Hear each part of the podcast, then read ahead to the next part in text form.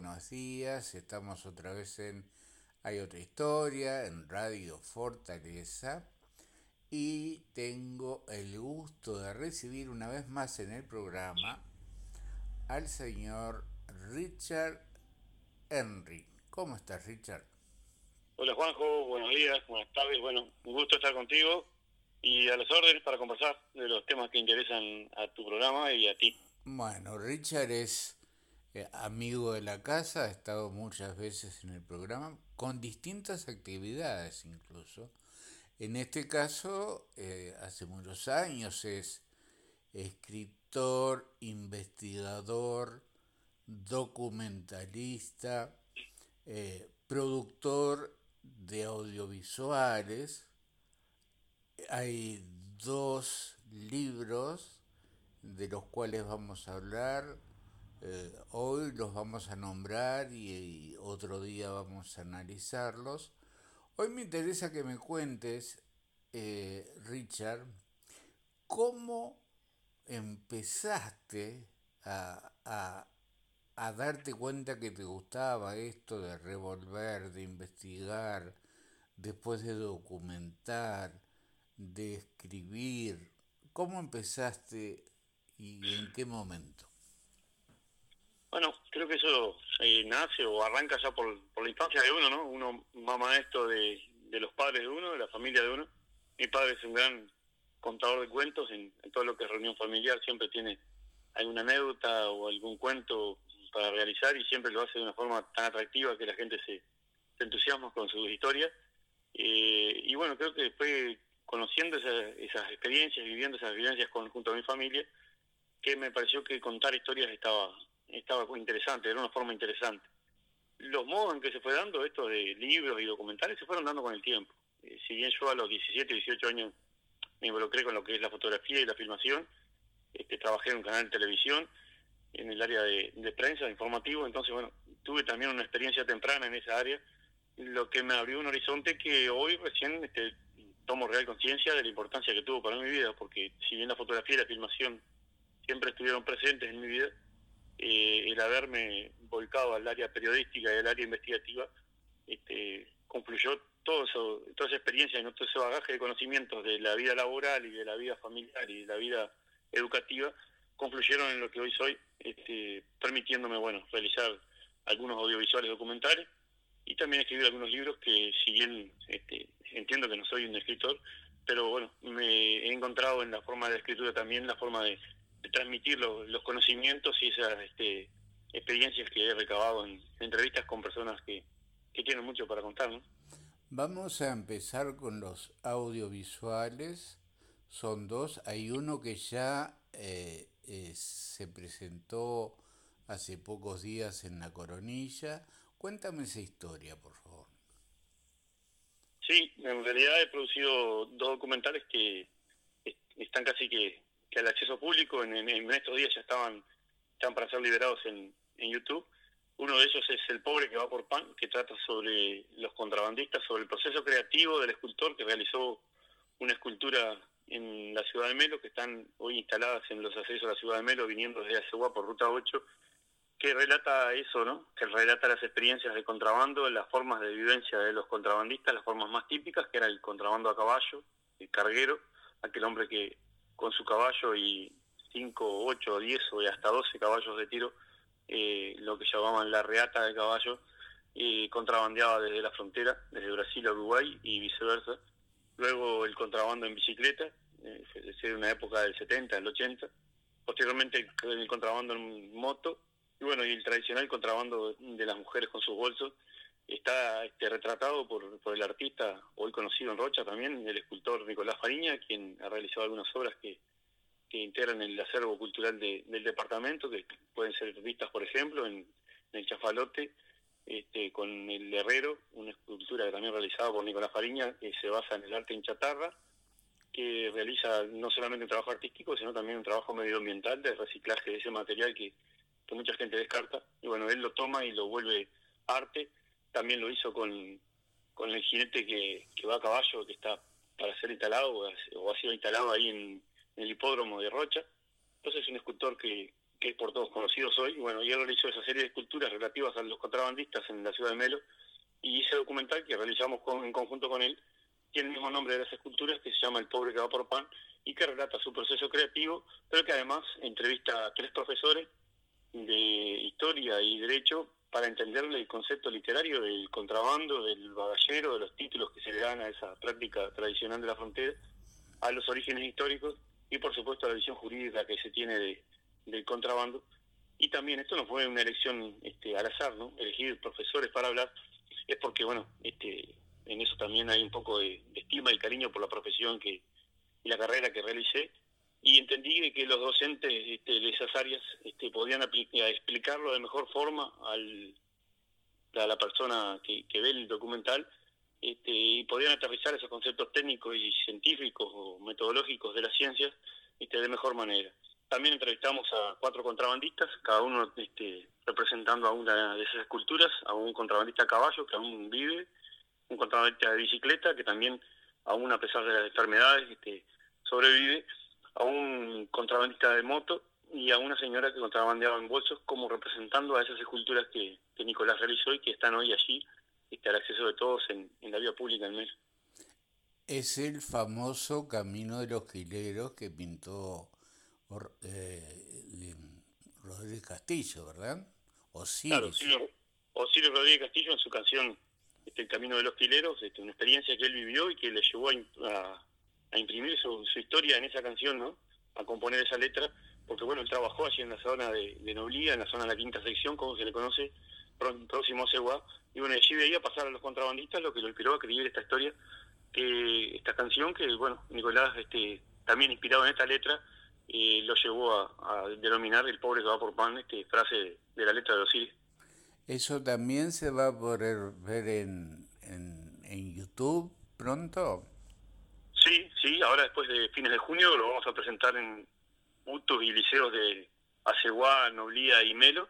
Y luego del 27 de diciembre, que es aniversario de Melo, este, digamos que el 28, 28 de, de junio ya esté al acceso público en, en Internet y bueno, eh, será solo acceder a YouTube y poner el pobre que va por pan y podrán ver el adelanto que ya está público, que son 15 minutos que están hoy al, acceso público, y posteriormente estará el documental completo al acceso de toda la ciudadanía en, en la plataforma de YouTube. Bien, ahora cuéntame cómo llegaste a esta otra historia, a, a, la historia de Doña Chinita, y cuéntame todo lo que me puedas contar de la historia de de esta señora de 106 años.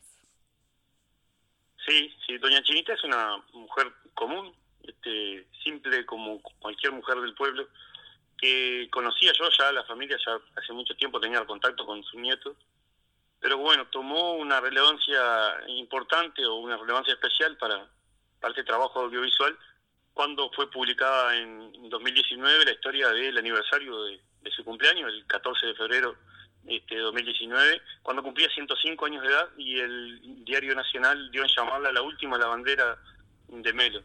Y bueno, me pareció que era este, una historia interesante, si bien la conocía, como digo, pero me pareció esa perspectiva, esa visión de, la última lavandera, pero como conocía la familia, me pareció también que era importante este, resaltar la parte humana, cosa que no pude hacer en el, en el pobre que va por pan, porque entiendo que en el pobre que va por pan este, hay como varias historias en una historia. Entonces aquí, bueno, aquí me tenía la posibilidad de resaltar la historia de una persona y este y poder este, zambullirme en, las intimidades de su, de su vida, de su familia y de su proceso eh, social de inserción en, la vida laboral del departamento. Porque bueno, fue una práctica que fue quedando en el olvido, que hoy para nosotros es una cosa tan simple, este, presionar un botón y poner el agua, la, la ropa a lavar. Y bueno, ella tenían ese trabajo de ir a la orilla del arroyo a lavar la ropa y ella era el, último testimonio viviente de esa práctica, ¿no? Esa práctica laboral y social que era ir a lavar la ropa en el arroyo o en las piletas públicas y lavar la ropa, limpiarla, este, blanquear la ropa, que era todo un proceso este, artesanal, luego el secado, luego el planchado y el almidonado de la ropa, cosas que tampoco hoy se realizan y bueno, así fue como este, me puse a trabajar con, con la familia, a buscar una forma este, oportuna para poder hablar con ella. Así fue cuando cumplió sus 106 años, este, logré tener una entrevista con ella personal. Conversamos durante más de una hora, a pesar de su dificultad este, para locomoverse y para, para escuchar. Este, con el apoyo de una de sus hijas, con el apoyo de su hija mayor, JC, este, logré tener un buen diálogo con ella y este, logramos rescatar algunas anécdotas de su infancia, de su juventud y de su vida adulta. Y bueno, este, así podemos conocer este, de las experiencias de las buenas y de las malas, de las divertidas, de las travesuras de niña que, que con mucho orgullo ya contaba, este, de su vivencia sana y natural en el campo y también de sus dificultades para, para sobreponerse a, las adversidades y bueno, salir adelante y así haber llevado adelante una familia con, con cinco hijos, este, con decenas de nietos y muchos bisnietos que, que marcaron la presencia en, en, la ciudad de Melo. Quien visitaba Melo este, hace algunos años atrás podía escuchar del el Pocho Viera, famoso en una gomería, que fue un hombre que asistió y sirvió a muchísima gente en la ciudadanía. Bueno, era su hijo mayor y ella este, no solamente nos habla de, de su hijo el Pocho, que hoy no, no, no, está vivo, sino que nos habla de todos sus hijos, de cómo los crió, de cómo fue la vivencia con su suegra, con, con su educación, que no la tuvo, pero que tuvo un aprendizaje espectaculares en la vida que permitieron este poder comercializar y poder este, vender su servicio de la bandera a la gente que no que no lavaba la ropa y bueno ella lavando la ropa de otros este, logró sobreponerse a esas adversidades y salir adelante y aprender incluso a manejar el dinero.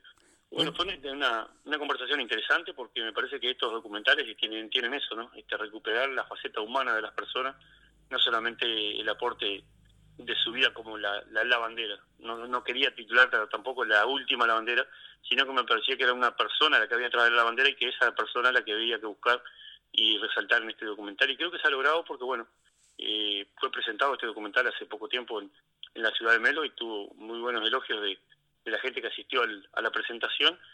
Y, y, se logró eso, se lograr transmitir los altibajos de la vida que todos tenemos, ¿no? Este, las alegrías, las tristezas y, y bueno, los momentos de éxito y de fracaso creo que son parte de todos nosotros y no mostrar a la, a la lavandera como aquella mujer solo sacrificada, este, sin éxito, sin ningún logro para contar, creo que en ese documental se plasma eso, una mujer exitosa que le transmitió a sus hijas, a sus nietas y a sus bisnietas una experiencia distinta de vida que bueno, que ellas mismas en, su, en sus palabras este, logran comunicarnos en, en el documental, ¿no? Este, el documental va transitando entre los diálogos con, con Doña Chinita, la nieta, la bisnieta y la hija, entonces cada una va haciendo su aporte sobre las diversas facetas de su vida, este, y creo que eso también tiene una riqueza particular como la tiene el, el, pobre que va por pan, que es la transmisión del conocimiento transgeneracional, ¿no? que pasa de generación en generación aquellas experiencias, aquellas vivencias, y que se van transmitiendo en este documental que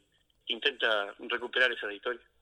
Cuéntame alguna anécdota de Doña Chinita, algunas, alguna triste, alguna alegre, algo que la marcó en la vida. Cuéntame algo.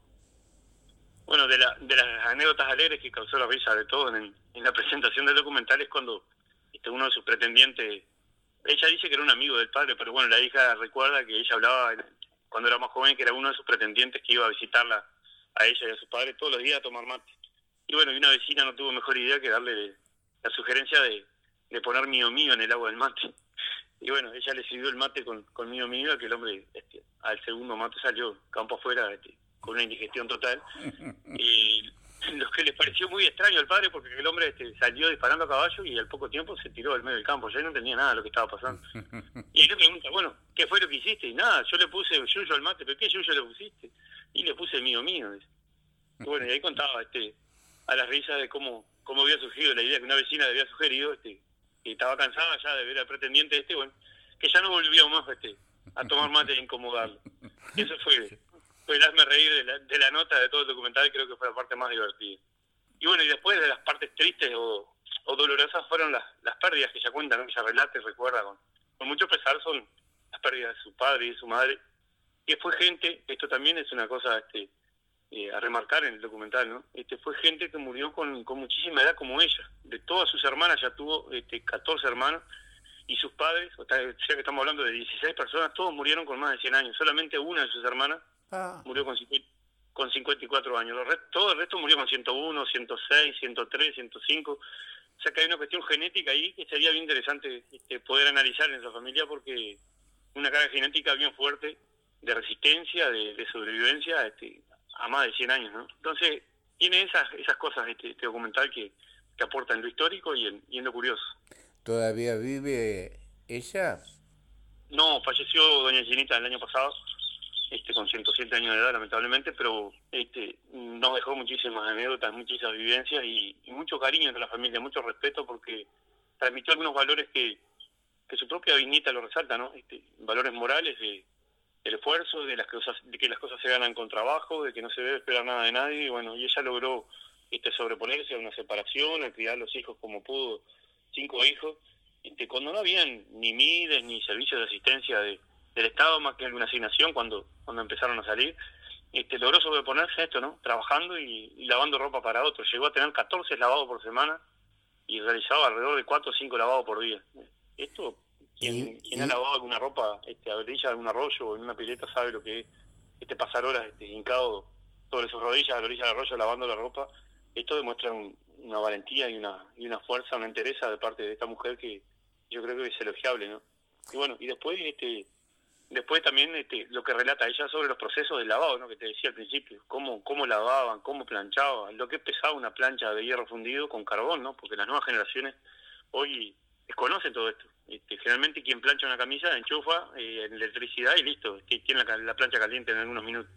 Pero antiguamente había que prender fuego, encender los carbones, luego con los carbones estaban encendidos, traspasarlos a la plancha, y luego mantener la plancha en movimiento porque si la plancha quedaba quieta se apagaban los carbones. Entonces todo ese movimiento y ese ese esfuerzo físico de haber pasado horas en el, en el arroyo, en la pileta doblada lavando, luego planchando la ropa, este, sacudiendo estas planchas que eran pesadas con carbón además encendido, este, demuestra que, era una mujer muy muy guerrera, ¿no? que sus 106 años lo vivió con, con mucha fuerza, con mucha energía y con mucha alegría, porque eso transmite permanentemente su, su historia, ¿no? Su relato de vida transmite muchísima alegría. Una mujer muy divertida, si bien no sabía tocar la guitarra, este, le gustaba agarrar la guitarra y, rascar, como decimos, este, cantar algunas canciones, recuerda algunos versos de la infancia que, aprendió cuando cuando era chica en, los bailes de adolescentes o jóvenes, en los bailes de campaña, bueno, también recuerda con, con mucha memoria esos esos versos y los repite y, lo, y se los enseñó a su nieto y a su nieta. Algunas tradiciones como la, desantiguado, ¿no? Este, tirar el cuerito, y cortar el viento, aprendizajes que he dejado para, para las otras generaciones que, bueno, como dije, que la hija, la nieta y la viñeta la recuerdan con muchísimo orgullo. Bueno, hemos tenido, le, digo a los oyentes, quien quiera profundizar más en la historia de Doña Chinita, eh, Richard Henry escribió una columna sobre esto que está publicada en el blog de Juanjo Pereira, que ponen en Google y llegan ahí y ahí junto con esta columna de eh, Richard van a encontrar veintitantos columnistas más que cada uno cuenta de acuerdo a su actividad, historias, eh, experiencias, es muy variado, es muy diverso, eso creo que es la riqueza de este concepto de las columnas en el blog. Por ejemplo, quien quiera tener algo más, leer más sobre la historia de Doña Chinita, puede encontrar esta columna de, de Richard. Richard, cuéntame, entonces, eh, están los dos audiovisuales, eh, el, el Pobre que va por pan, nos contaste cómo fue la creación, ahora el de Doña Chinita. ¿En qué otras cosas, desde el punto de vista audiovisual, estás pensando o trabajando en este momento? Después hablaremos de los libros. Sí, en, materia audiovisual me he tomado un tiempo para, para pensar y buscar algunas otras cosas que me, que me atraigan, ¿no? Porque estamos hablando que esto es cine independiente. Aquí no hay un aporte del Estado, no hay un aporte de ninguna empresa multinacional. Esto es hecho este, a fuerza de pulmón y corazón, con mucha garra y con mucha este, dinero de la familia. Entonces, bueno, uno tiene que ir evaluando los momentos oportunos para ir captando estas historias, ir transmitiéndolas este, eh, poco a poco en, la medida en que uno va editando y va publicando. Entonces, ahora estoy en un momento de, de stand-by porque quiero buscar otras cosas que hasta el momento no las he encontrado. Pero bueno, igualmente hay material este, en YouTube, algún material de los que ya he realizado, este, entrevistas con, con gente de acá de la región de la frontera de, de Chuy, eh, visitas a lugares este, poco conocidos como el puerto de la Laguna Merina en Santa Victoria de Palmar, que mucha gente desconocía que había un puerto allí, que tuvo su vida, que tuvo su propia historia y que el profesor Homero Suaya Vázquez Rodríguez tuvo la, simpatía de, compartirnos con nosotros el material este documental que él tiene, fotografías y, anécdotas de, del origen del puerto. También nos compartió el mismo profesor Homero es, los orígenes del balneario de Hermenegildo, que muchos uruguayos conocen y, ven a veranear. Bueno, pueden entrar a, este, a YouTube y conocer esos materiales audiovisuales donde el profesor les cuenta los orígenes del balneario y que también cuenta este, algunas anécdotas como la particular anécdota de la marea roja del 78, que también dio, dio lugar a, otro trabajo que, que más adelante vamos a estar conversando, que es al, libro que está eh, en breve a salir.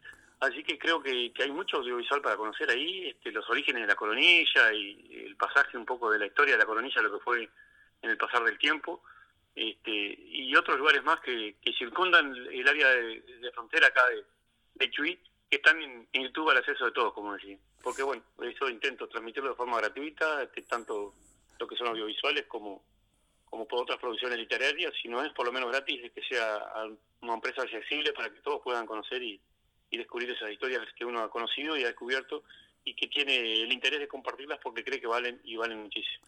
Richard, cuéntame cómo llegamos. Ah, ¿Hay un canal de YouTube, supongo, tuyo, donde está colgado todo esto? Sí, hasta el momento eso todo que estaba nombrando está en el canal de la productora eh, Art, ART, como arte, pero sin la E, Art, imagen, sin la N al final, Art Image, el origen de la palabra es, el latín, Art Image, y ese es el nombre del canal, Art Image Studios, ese es el nombre del canal, ahí pueden acceder a todos esos documentales. El documental de Doña Chinita y el pobre pan lo voy a subir desde mi plataforma particular, desde la plataforma Richard Ferreira, Richard Henry Ferreira, porque bueno, entendí que tenía que tener un capítulo aparte de estos materiales porque no los encontramos todos los días ni en cualquier parte.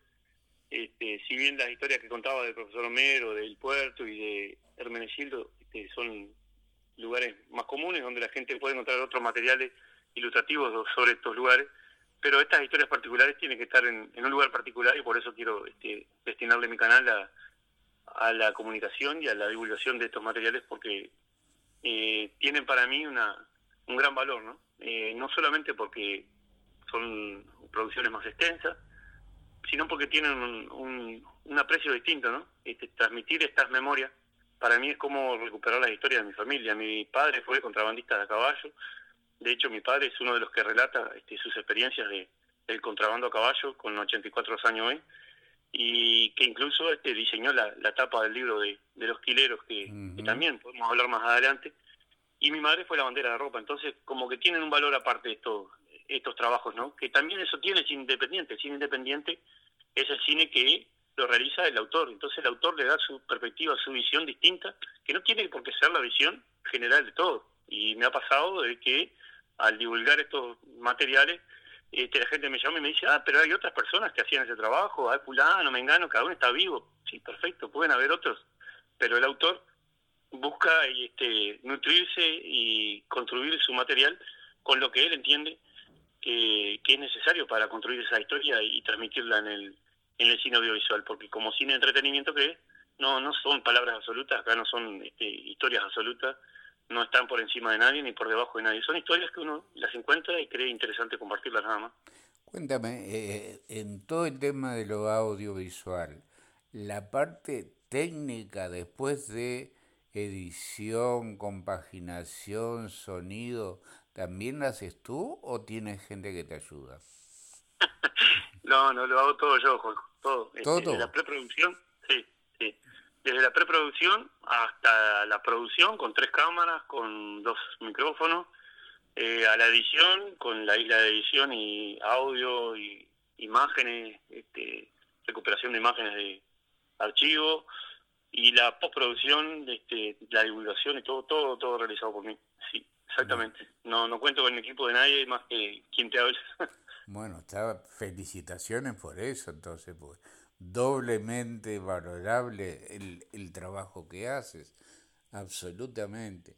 Y cuéntame, algo me tienes que contar, aunque después hablemos en profundidad, de las investigaciones que te llevaron a escribir. En una terminaste eh, siendo parte de un libro de Varese, por ejemplo. Cuéntame eso. Sí, sí. El primer libro que, logré publicar junto con otros amigos este, es el libro de, los contrabandistas. Eh, surgió a causa del documental este que te contaba, ¿no? El documental El pobre que va por pan, que filmamos con Nicolás. Una vez finalizado el documental y presentado en vía online, porque bueno, en aquel momento estaba la pandemia y era imposible reunir a la gente para la presentación, este, cuando finalizó todo, le contaba a Nicolás, digo, pa, tengo un material que está buenísimo, que está interesante, he encontrado autores que están escribiendo y hablando de lo mismo.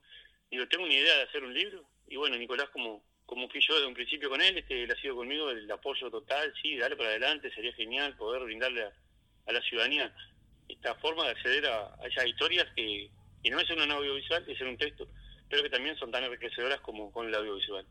Y así fue que me puse a trabajar, este, ya tenía contacto con los autores, bueno, recopilé la historia de cinco autores más, completando seis entre todos, y bueno, yo escribí un poco mi experiencia sobre el documental, lo que no se ve a veces, lo que uno percibía detrás de cámara, y eso lo pude transmitir en el libro. Eh, luego participó don Lucio Ferreira, acá de Chuy, persona conocida, con 100 años hoy. Este, don Lucio pudo compartir con nosotros esas historias de, la frontera acá de Chuy, hablando de los quileros, de los contrabandistas. Luego lo hizo Jorge Carlos Muniz desde Vergara, contándonos las historias de los contrabandistas que llegaban a 33. Juan Carlos Muniz, que nos contaba de los, los quileros a caballo, de los cargueros que pasaban allí por el, por el puente y por el, por el río Yaguarón hacia de Brasil a Uruguay.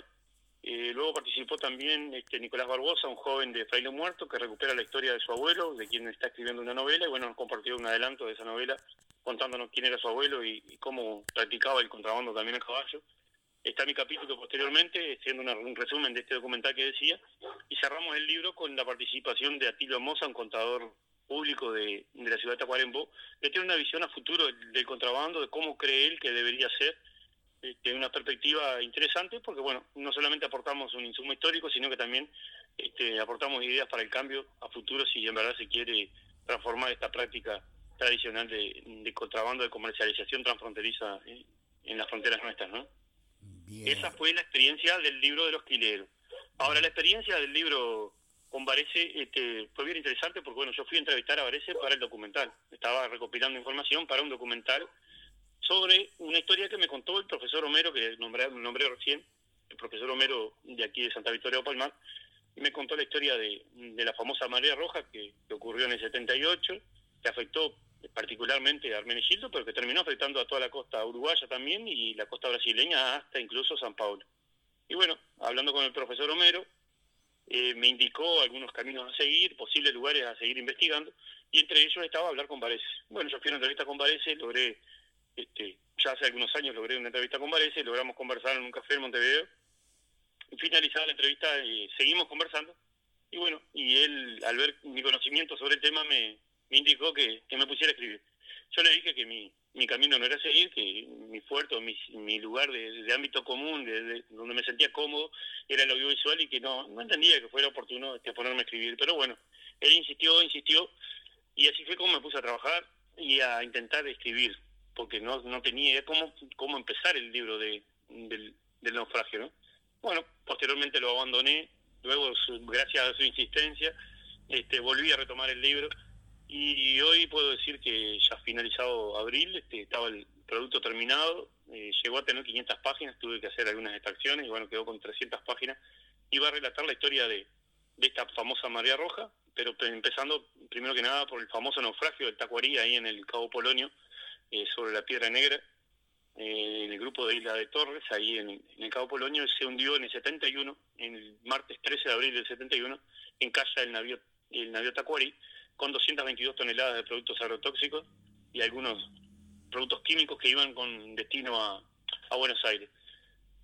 De esa investigación empecé a, bueno, a involucrarme y a, saber de, de este navío y sobre algunos otros naufragios y bueno, así fue como logré relacionarme con el navío Itapayé, y si bien no naufragó, arrojó una gran carga de productos agrotóxicos en el mar un año antes de que ocurriera la marea.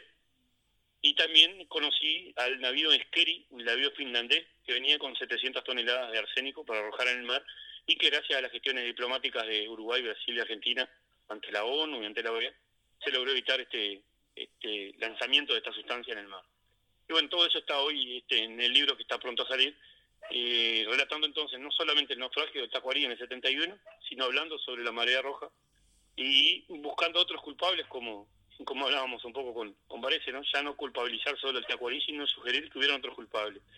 Llegar a la verdad absoluta creo que hoy sería imposible, ¿no? O sea, casi 50 años después, es difícil poder encontrar los verdaderos causantes de lo que fue la marea roja, que para quien no sabe, la marea roja que dieron a llamar los eh, gobiernos militares de la época, estamos hablando que fue en abril del 78, llegó a causar la muerte de perros, gatos y hasta caballos.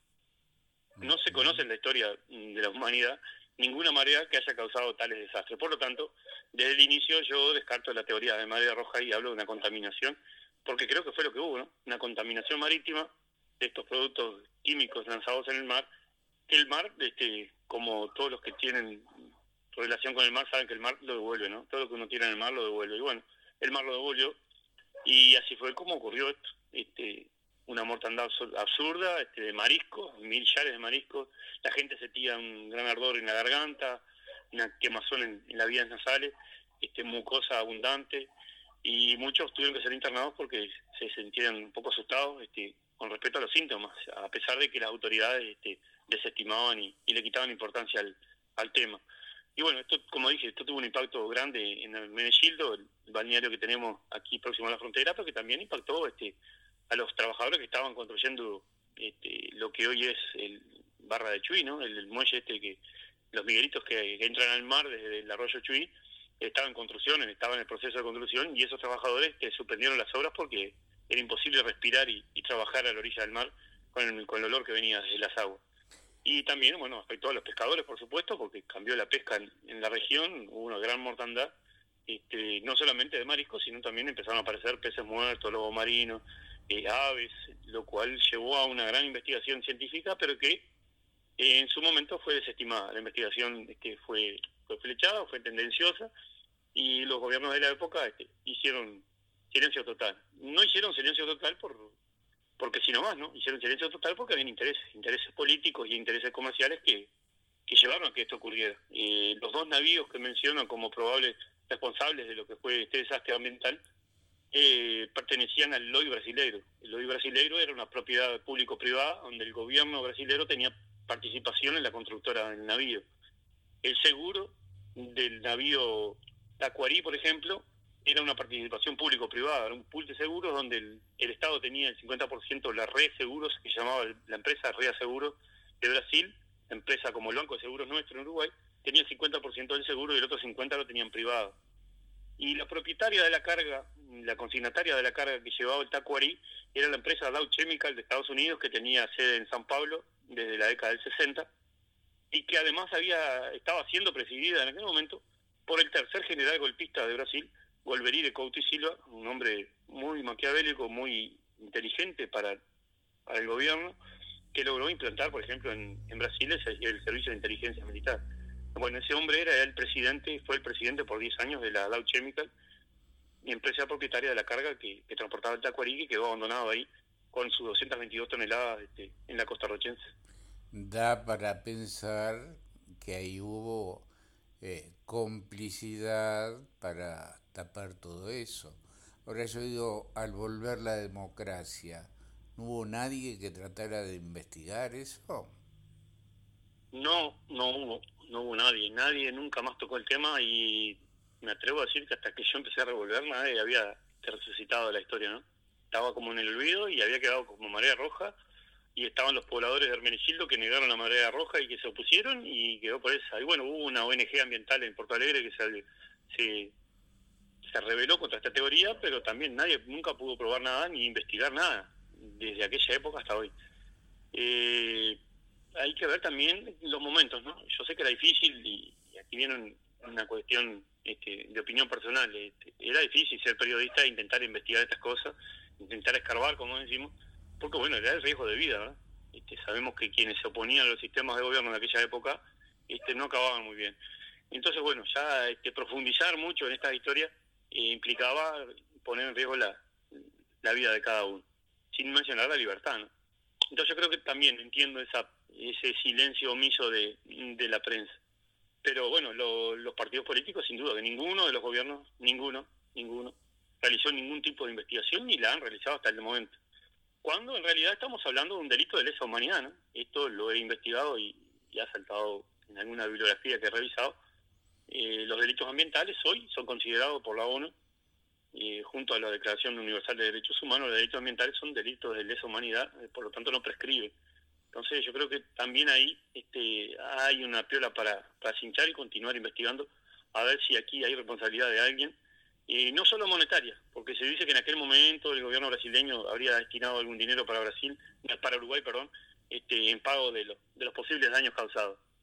Eso no está aprobado, pero más allá del dinero, este, hay responsabilidades ambientales que están sepultadas ahí bajo las aguas y que no sabemos qué puede pasar mañana, ¿no? Y esa es una de las preocupaciones que, que todos los entrevistados nos, nos planteaban, no solo el profesor Homero ni, ni Varese, sino que todos los que he hablado con respecto al tema me han planteado eso. Y bueno, ¿y qué pasa con eso ahí? Y, esa es la gran pregunta. ¿Qué pasa con eso ahí cuando reviente y cuando esos productos empiecen este, a emerger a las aguas, a la superficie? Este, ¿qué, ¿Qué impacto podrá causar en la humanidad o en los animales o en la flora o en la fauna marina? Y nadie lo sabe, nadie lo sabe, nadie lo puede estimar y es difícil hoy este, poder saber cómo, cómo está la situación ahí debajo de las aguas en, en el Poloño. O sea que ese libro es un testimonio fundamental, fundamental de un tema que no se investigó, que se sospecha que pasó, pero nadie lo sabe claramente, ni siquiera los gobiernos de Uruguay, desde que se volvió a la democracia. ¿Cómo se va a llamar el libro? El libro, estábamos conversando con, con Varese, pero y seguramente sea eh, un desastre mental, naufragio del Tacuarí. Maeva, bien, bien. Y bueno, este libro cuenta con el oficio del Instituto Nacional de Derechos Humanos, yo creo que eso tiene que ser el que resaltado, ¿no? El doctor Juan Faropa, del, de la administración anterior del instituto. Este, y de la actual también, de la actual también. Sigue, sigue Faropa, sigue Faropa. Faropa ah, sigue en el instituto. Mm. Bien, bien.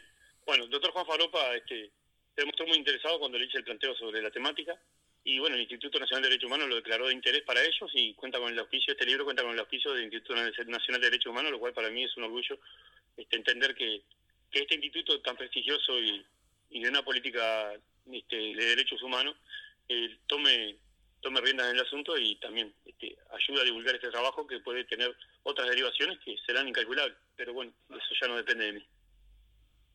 Richard, yo te agradezco muchísimo. Cuéntame en la del estribo, eh, eh, además de tu trabajo habitual para sobrevivir, en qué estás pensando ahora, qué, qué otros temas estás pensando. Dijiste, me estoy tomando el tiempo para pensar, pero ¿por dónde podría ir el futuro de tu trabajo? Y mira, yo hace más de un año, ya hace dos años y tanto, este, vengo vinculado al tema de derechos humanos eh, pero específicamente sobre el tema este, ambiental, ¿no? Por eso te digo, esto, la participación de, Juan Faropa conmigo fue muy importante. Este, su, apoyo, su impulso fue, para mí fue muy, muy expresivo. Y bueno, y estoy pensando en esto, ¿no? Pensando en, vincularme, en, enfocarme en el tema ambiental, porque me parece que hay como, como un desinterés o como una desidia con respecto a lo ambiental, este, hablando del de derecho humano, ¿no? hablando de la visión jurídica del derecho humano del derecho que es contar con un ambiente sano, limpio. Y bueno, y lamentablemente nos damos cuenta cuando las cosas este, empiezan a encerrar, se empiezan a, nos empiezan a corralar, como la realidad del agua que está viviendo Montevideo hoy. estas cosas fueron previstas, ¿no? Estas cosas estaban anunciadas. Si uno habla con, con el doctor Panario, uno puede saber que esto se, se venía anunciando, que no había un trato normal ni natural con el agua, con la riqueza natural. Hoy cuando se habla de importar agua, ¿no? Parece tan loco, parece tan Ah, parece cuento de terror, pero bueno, es la realidad histórica que estamos viviendo en Uruguay. Pensando en comprar agua cuando tuvimos la, la mayor riqueza de agua con el acuífero guaraní. Y bueno, y hoy se piensa en, en venderle el agua a privados o en darle a privados la posibilidad de comercializar el agua.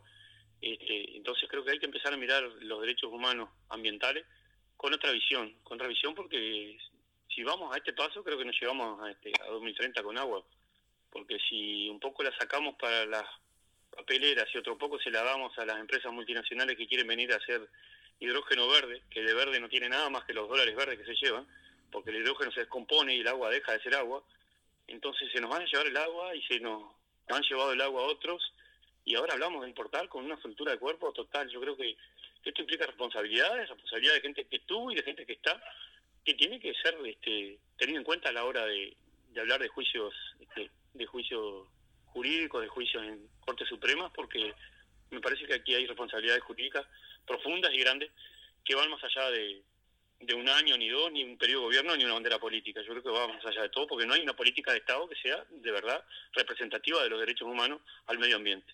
Y esto vale para Uruguay y también vale para la región, porque lamentablemente este, es una cosa que se viene repitiendo, una figurita repetida en toda la región, el desinterés por el medio ambiente como un derecho humano.